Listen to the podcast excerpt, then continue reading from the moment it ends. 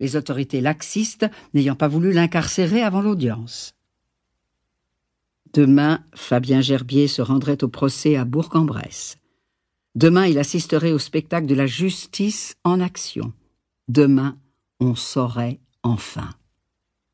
Depuis des semaines, à table, les saints sorlinois se plaisaient à conter aux étrangers ou aux amis de passage l'histoire de Lily Barbarin, ou plutôt l'histoire des sœurs Barbarin, car quoiqu'une seule survécût, on ne pouvait parler de l'une sans évoquer l'autre. Incroyable. Les sœurs Barbarin virent la lumière le même jour. Si la première provoqua l'admiration, la seconde suscita l'ahurissement en surgissant entre les cuisses épuisées de sa mère une demi-heure plus tard. Personne ne l'avait prévu. À une époque où les médecins sondaient peu les flancs de leurs patientes, la naissance révélait le sexe et le nombre des enfants. Deux, Madame Barbarin. Voilà ce que vous nous prépariez en secret. Deux filles magnifiques.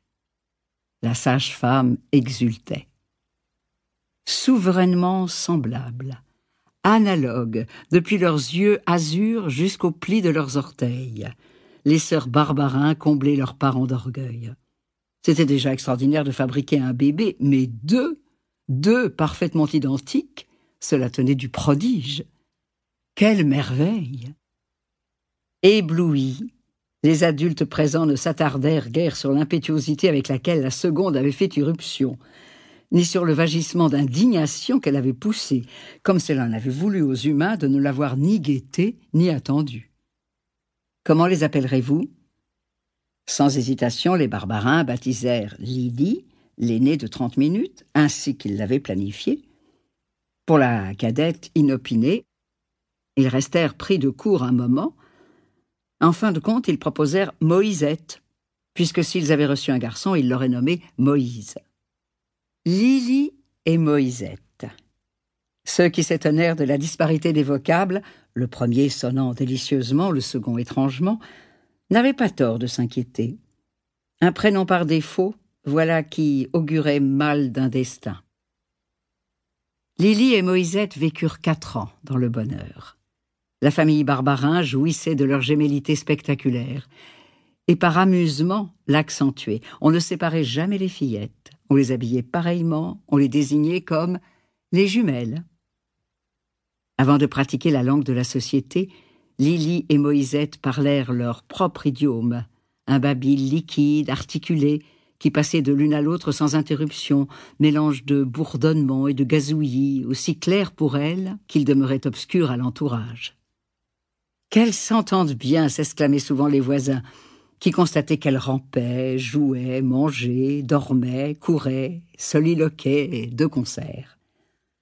En réalité, si on les observait mieux, elles ne s'entendaient pas au sens habituel du terme, car pour s'entendre, s'exprimer, écouter, répondre, il faut être deux. Lily et Moïsette croissaient côte à côte sans avoir le sentiment de différer. De toute évidence, à l'aube de leur vie, les sœurs ignoraient leur dualité.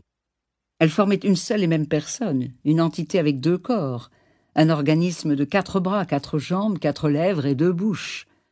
Quand l'une commençait un geste, l'autre le finissait.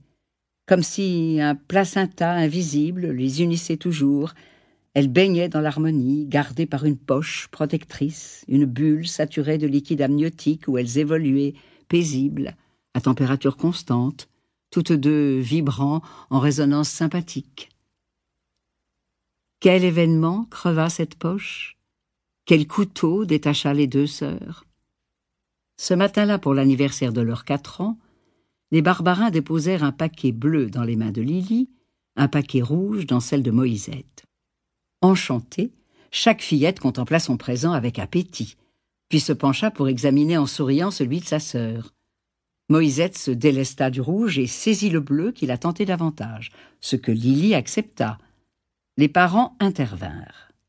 Non, le bleu appartient à Lily, le rouge à Moïsette. Ils redistribuèrent les cadeaux. Quatre secondes plus tard, Moïsette, têtue, recommençait. Moïsette, tu ne comprends pas? Le tien, c'est le rouge, pas le bleu. Moïsette fronça les sourcils. Elle préférait la couleur bleue à la couleur rouge.